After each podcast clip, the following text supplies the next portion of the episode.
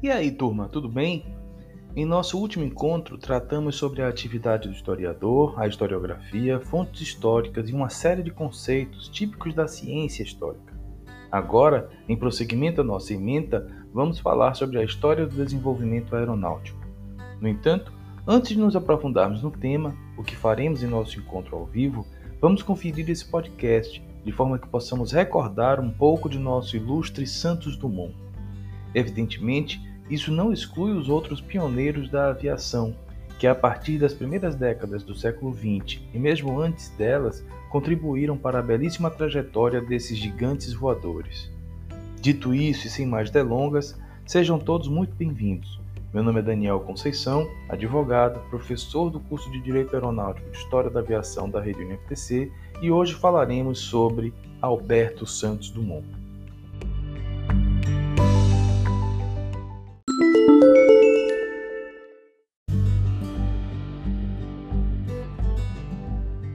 Atendendo ao anseio desse brasileiro excepcional, vamos chamar esse período, entre o final do século XIX e das primeiras décadas do século XX, de época heróica da aviação. Vejamos o porquê nas próprias palavras de Alberto Santos Dumont na obra O que eu vi, o que nós veremos, de 1918. Abre aspas. Deveria ser chamada a época heróica da aeronáutica, a que compreende os fins do século passado e os primeiros anos do atual Nela brilham os mais audaciosos arrojos dos inventores que quase se esqueciam da vida por muito se lembrarem de seu sonho. Fecha aspas. Alberto Santos Dumont, nesse trecho, fala com a propriedade de quem contribuiu imensamente para o desenvolvimento das ciências aéreas. A época heróica da aviação, como ele mesmo desejou nomear, de fato foi um momento privilegiado na história. Vejamos então, na perspectiva dele, um fator que contribuiu diretamente para esse sucesso no período. Abre aspas.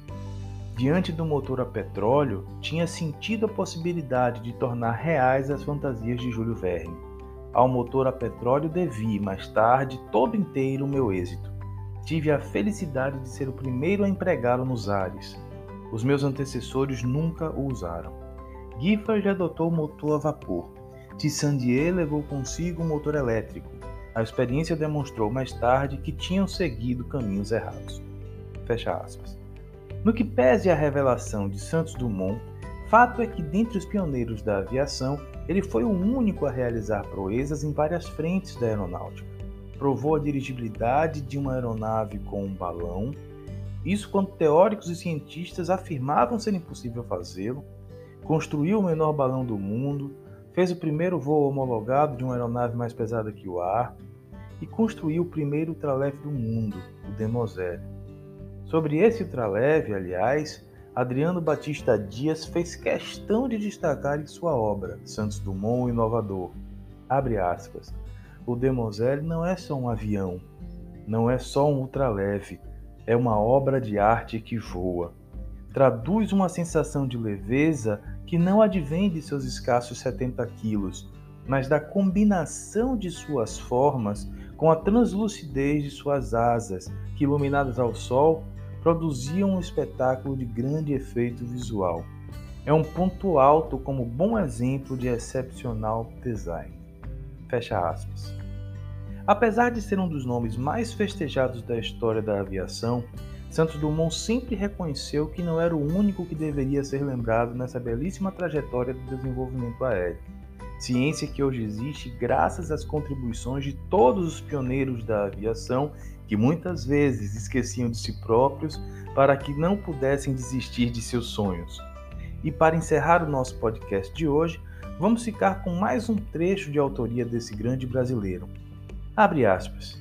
Penso a maior parte dos meus leitores serão jovens nascidos depois dessa época, que já se vai um tanto ensombreando na memória. Suplico-lhes, pois, não se esquecerem destes nomes. A eles cabe, em grande parte, o mérito do que hoje se faz nos ares. Atendendo a pedidos de Santos Dumont, vamos conhecer um pouco mais desses nomes em nossa aula. Um bom descanso, sigam a trilha pedagógica e até a nossa aula. Bons estudos!